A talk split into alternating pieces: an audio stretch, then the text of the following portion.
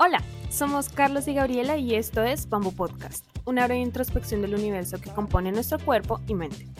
Nos gusta hablar de la travesía humana en entrevistas valiosas con profesionales de diversas áreas, o a través de monólogos introspectivos, o conectando ideas filosóficas en medio de una conversación casual. Todo con un toque dramático y generacional. Acompáñanos.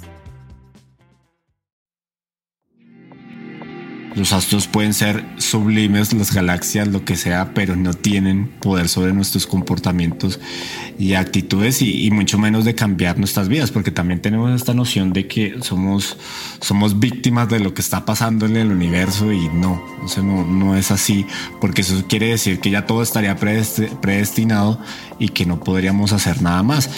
Y eso no es así o de cierta manera pues podemos llegar a la conclusión de que eso no es de esa manera. Eh, gente, los, los gurús, todos los coaches pueden vender conceptos bonitos, ver todo de manera positiva, decirnos que podemos ser nuestros propios jefes, nuestros hijos. E eh, puede ser, pueden ser nociones que, que están alejadas de nuestra realidad. Hola, somos Carlos y Gabriela y bienvenidos al episodio número 4 de Bamboo Podcast. Este episodio será un poco diferente a los anteriores porque estaremos Gabriela y yo hablando sobre un tema del que hemos hablado mucho últimamente y es la superficialidad que puede rodear algunos de los temas que hemos desarrollado previamente en el podcast. Queremos hacer una crítica a la cultura wellness y a lo trivial que esta puede llegar a ser. También estamos experimentando con diferentes formatos de, del podcast. Somos nuevos en estos y experimentar con los contenidos, los invitados y todo lo que rodea y todo lo que ha sido hasta ahora la, la experiencia con el podcast. Y también para mejorar, para mejorar los diálogos e ir aportando mayor valor conforme van pasando los, los episodios. Hola a todos, muchas gracias por acompañarnos en este nuevo episodio. Y sí, pues ya como Carlos nos mencionó, nosotros somos nuevos en esto, no habíamos tenido antes ninguna experiencia con podcast o en radio.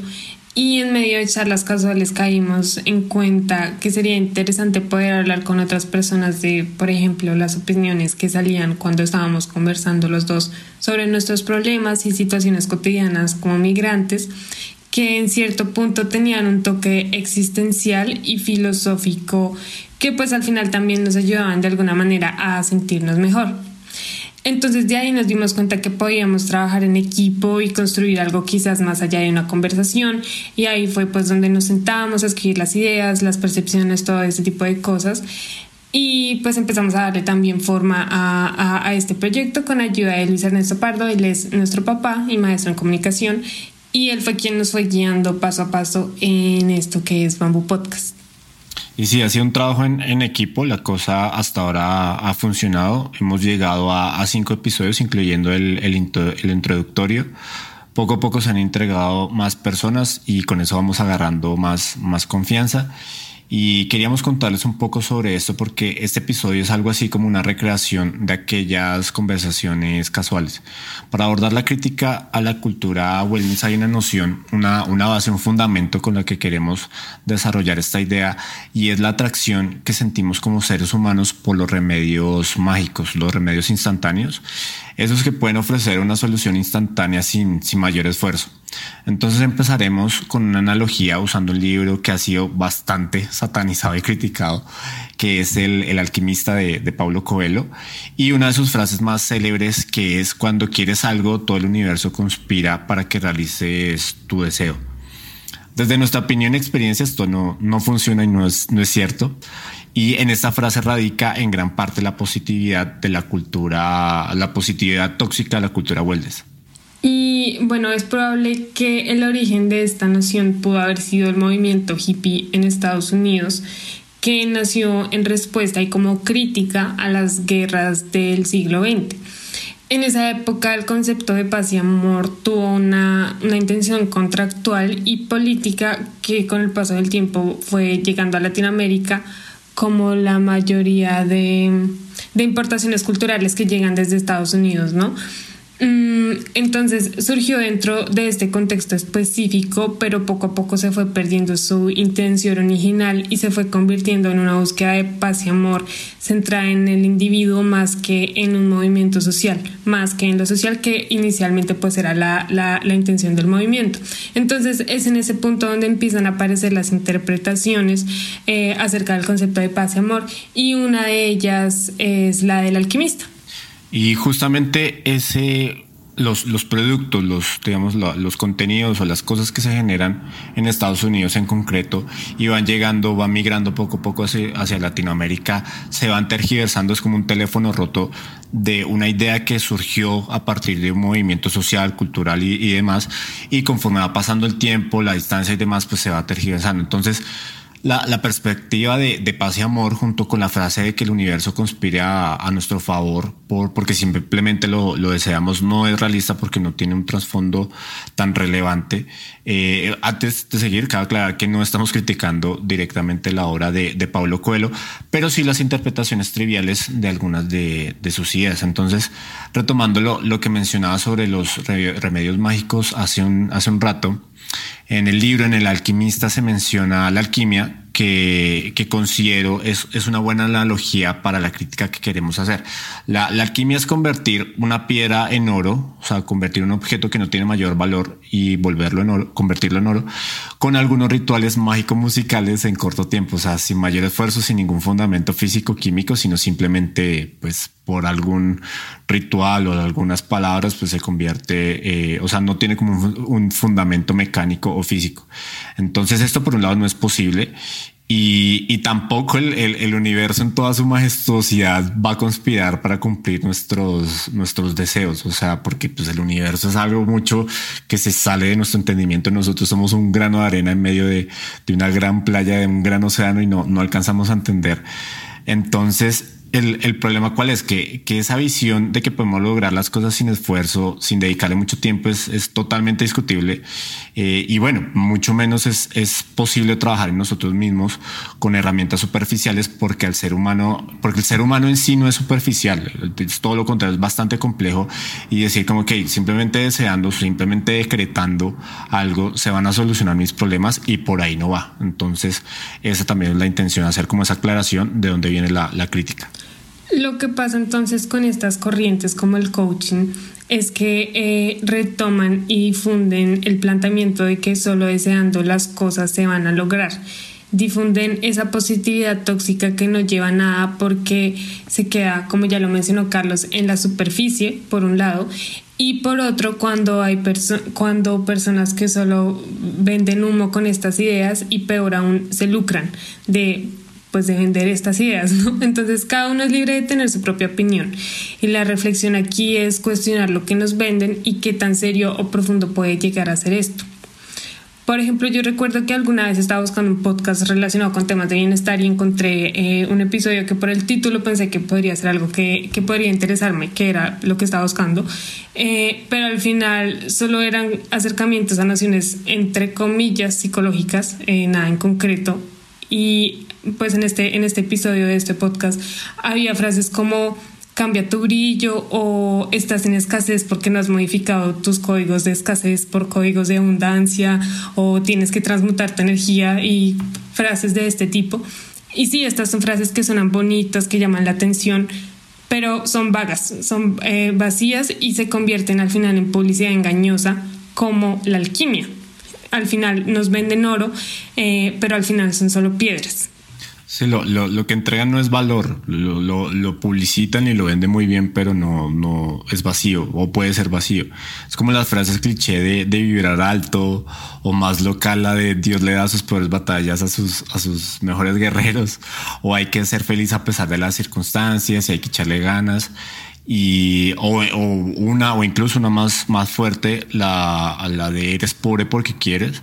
O sea son, son frases que, que, que responden a contextos muy particulares pero que buscan ser generales y creo que es, también es otro de los de los problemas porque vuelven triviales aspectos eh, aspectos más profundos, aspectos psicológicos, aspectos sociológicos, inclusive aspectos sociales, culturales. Y esto por un lado, y además le quitan relevancia a, los, las emociones difíciles, o sea, a las, emociones del, individuo, ya hablando específicamente, y nos llevan a ser falsamente positivos. Entonces esa positividad forzada que puede ser tóxica hasta cierto punto, nos ofrece un placebo para estar bien y no afrontar las situaciones realmente, porque ignoramos los problemas en vez de afrontarlos y eso en, el corto, mediano, largo plazo puede afectar nuestro crecimiento personal. Yo personalmente soy, soy fan, soy seguidor de, la psicología. Eh, hay un, psicólogo muy importante que es, Carl Jung, eh, fue uno de los más importantes eh, del psicoanálisis. Él tiene una frase que dice, lo que niegas te somete y lo que aceptas te, transforma. Como la forma en que yo lo interpreto es haciendo referencia al lado oscuro que todos los seres humanos tenemos. Cuando estamos tristes, cuando estamos enojados, los pensamientos que son políticamente incorrectos, porque sí, a veces podemos ser odiosos y rencorosos, clasistas, envidiosos y, más.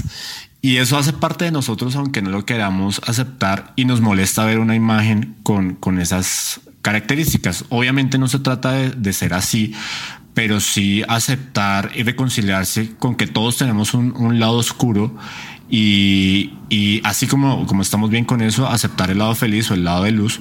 Y um, porque a veces nos creamos una imagen pulcra de lo que somos y cuando llegan esos momentos desagradables entramos en, en conflicto porque solo, solamente aceptamos lo bueno. Hay una parte nuestra que, que no le gusta estar triste que no, que, que cuando pelea con alguien eh, niega como esa imagen agresiva y no, o sea, nosotros somos humanos, tenemos errores y la primera etapa pues es reconocerlo, pero reconocer nuestra naturaleza completa, no de manera parcial. Y creo que ese es el, punto. Y antes de continuar, eh, nos gustaría aclarar a qué nos referimos con la cultura wellness, porque este es un concepto eh, que en el inglés se maneja mucho, pero quizás eh, alguna persona no sepa de qué estamos hablando, por eso preferimos acá eh, dar nuestra propia definición. Eh, y bueno, la cultura wellness es un movimiento que nace en los años 80 en Estados Unidos. y en los últimos años, especialmente en este último año de la pandemia, se ha transformado muchísimo y ha ganado un lugar muy importante en la economía y en la cultura popular de, de este país. Y como ya lo mencionó Carlos, pues los, la, importación cultural de Estados Unidos a Latinoamérica pues eh, sigue estando ahí, ¿no? Entonces el concepto principal de este fenómeno es alcanzar una mejor versión de sí mismo, de cada persona, a través de herramientas para alcanzar cosas como el autoamor, el bienestar o el empoderamiento con varios instrumentos que están basados en la pseudociencia y ajenos a contextos sociales, culturales, políticos, científicos, entre muchos otros. Y aquí no hablaremos como tal del origen de este concepto, de este movimiento, sino más bien de la transformación que lo ha llevado a ser tan relevante alrededor del mundo en la actualidad. Y las herramientas e instrumentos de, de, la cultura, la cultura wellness es algo muy, muy amplio solamente nos vamos a enfocar en la, en la noción de, de los remedios mágicos, de, de, lo que mencionábamos hace un rato. Y, um, y estos pueden, pueden funcionar en la proporción que la gente considera, consideren pertinente, porque a veces puede ser solamente eso, un, un escape y está bien, no, no hay ningún problema, pero de ahí considerar ciertos ¿cómo lo llamaría? Ciertos mm, clichés motivacionales, si se puede decir, como realidades absolutas o ciencias que pueden solucionar algo rápidamente. Eh, creo que ahí hay una desconexión. Y, y, más cuando hay personas que se pueden lucrar con eso. Es como decir, no sé, quiero tomarme algo que sale en mi cuerpo de un día para otro y, y, han pasado años donde he tenido una vida sedentaria, no he comido bien, o, usando otro ejemplo, cuando he tenido problemas emocionales desde la infancia, eh, buscar solucionarlos en un retiro de fin de semana en la, en la playa no es, no es muy coherente y al final las soluciones son, son solamente un, pues un placebo, son ilusorias y no, no, no funcionan como creemos que, que, van a funcionar, o sea, como algo que va a impactar nuestra vida de manera definitiva y pues eso no, no es así.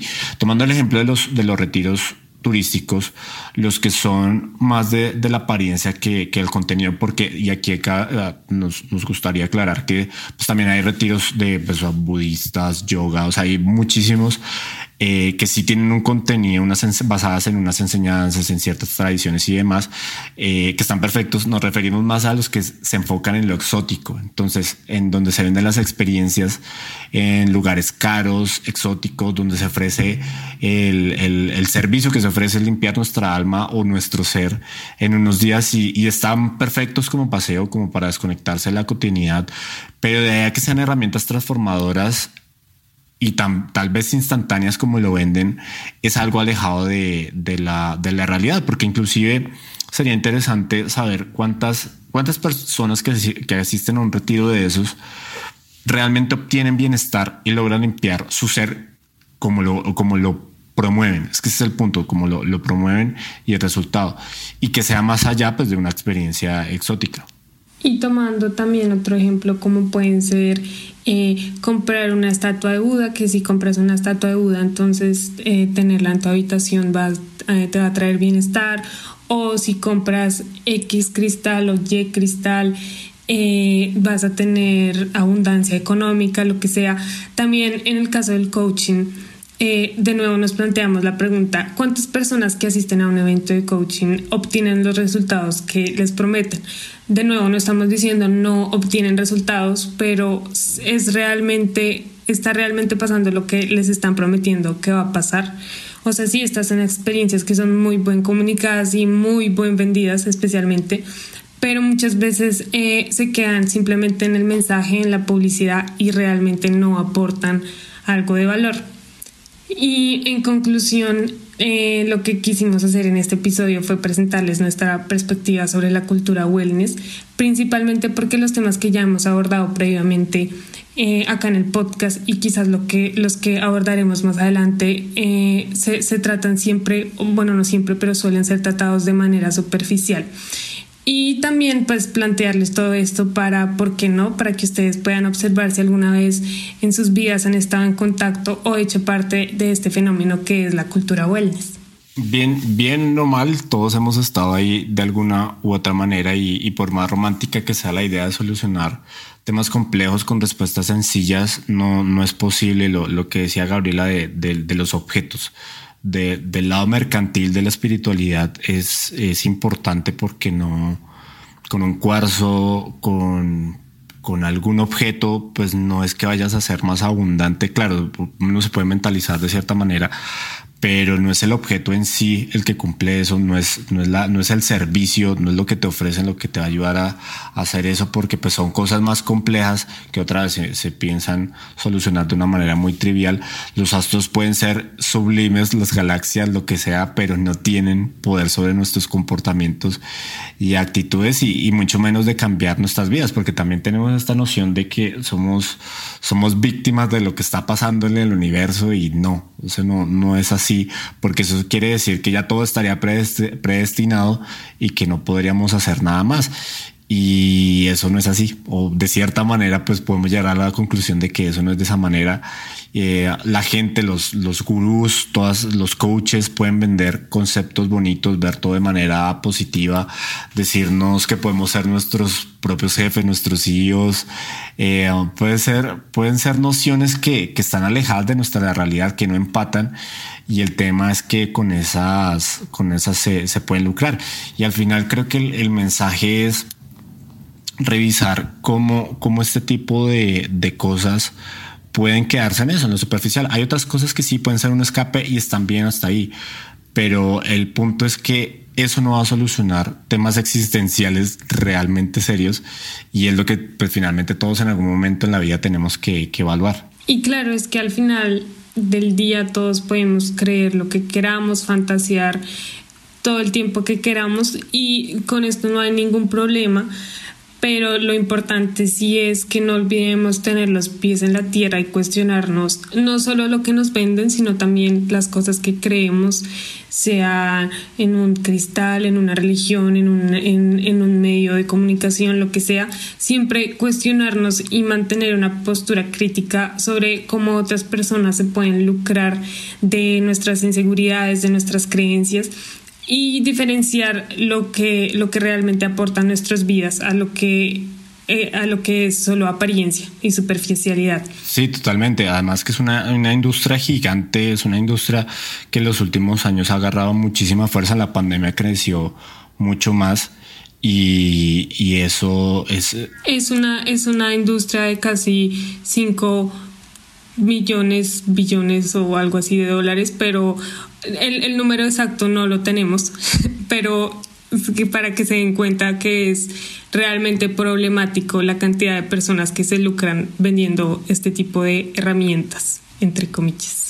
Sí, y tal vez no, no problemático, pero sí es algo para reflexionar.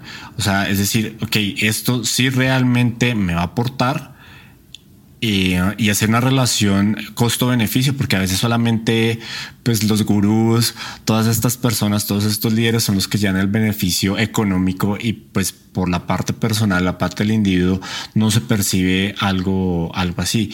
Y, por supuesto, o sea, hay, hay, hay toda una industria y una economía alrededor de eso que también pues eso es como una postura, una forma de ver las cosas de manera positiva, porque pues no toda, todo es superficialidad pero también es importante entender que hay mucha gente que lucra con las, las inseguridades, que definitivamente no podemos pensar que con un remedio mágico, con algo que nos, nos tomamos o que consumimos o, un servicio que recibimos en un retiro, pues vamos a cambiar nuestra vida, porque pues no, o sea, no, no, no funciona así y, um, y no, definitivamente hay que cuestionarse ese tipo de, de cosas. Y también recordar que los objetos son solo objetos, todos los objetos, o sea, sea una estatua, sea un tapete de yoga, lo que sea, solo tienen un poder en el momento en que nosotros le damos un, un poder igual a la gente que vende estas cosas.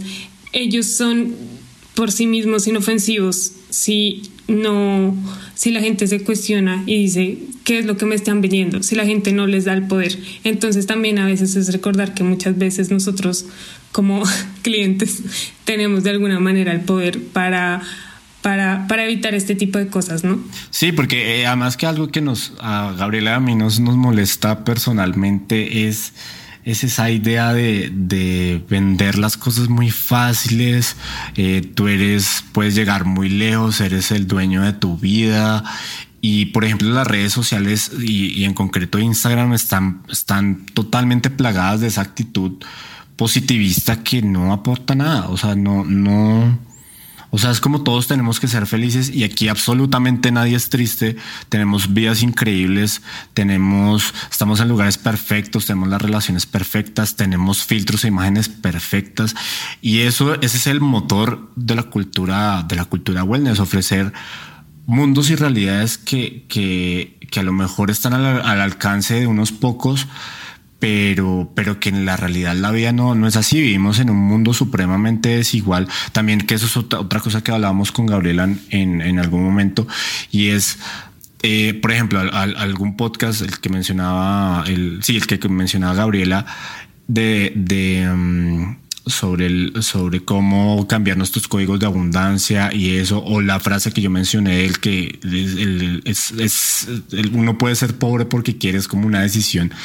Eso es una opinión y son opiniones desde el privilegio, desde, desde posturas que no tienen nada que ver con el resto de la humanidad en su gran mayoría. Y eso también genera una, una desigualdad social en cierta medida, porque no, no, uno no puede ser ajeno al mundo en el, en el que vive.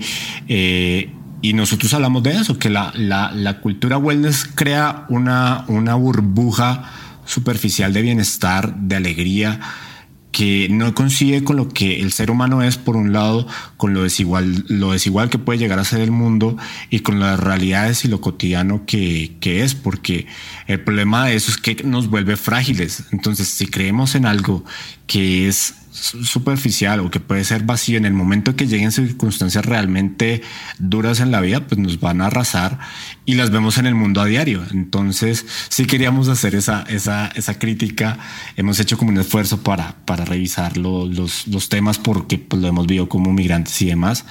Eh, para, pues, no sé, con los temas de la depresión, acercarnos a la meditación, a los temas que ya han sido presentados en los episodios anteriores. Y, les queríamos compartir eso. Estábamos, está, hablábamos, hablábamos del tema hasta que finalmente creo que nos, nos salió. Sí, también algo que nos hemos dado cuenta, eh, que son cosas que están ahí, pero que hasta que uno no las analiza, quizás no, no piensa como, wow, en serio eso es así. Y es que nosotros en sí somos responsables quizás eh, de lo que mencionábamos en otro episodio, por ejemplo, de que quizás algo malo que nos está pasando puede ser el reflejo de algo malo que hicimos alguna vez o cosas así. Pero también es importante que tengamos en cuenta que nuestro bienestar eh, y, y nuestro, en nuestra vida depende de muchas cosas, depende de de, de donde nacimos, del país que nacimos, de, eh, del tiempo en el que nacimos, de aspectos sociales, políticos, culturales, son muchas cosas y al final es recordar que ese mensaje que nos da muchas veces la cultura wellness de que si no tienes plata, si no tienes dinero es porque no te has propuesto hacerlo.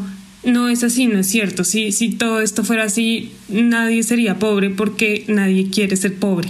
Entonces es para que siempre tengan ese, esa, esa idea pequeña en, su mente. Ya con esto eh, cerramos este episodio. Fue realmente una experiencia muy interesante probar, probar esto y ver cómo fluía eh, el podcast en un formato diferente. Entonces, muchas gracias por habernos acompañado, por habernos escuchado y estaremos en el próximo episodio con Belén Cisneros hablando sobre arco narrativo y experiencia migrante. No olviden que cada martes subiremos un episodio nuevo que podrán escuchar en Spotify, Amazon Music, Deezer y Google Podcast y también que pueden darse una vuelta por los episodios anteriores. Hasta pronto.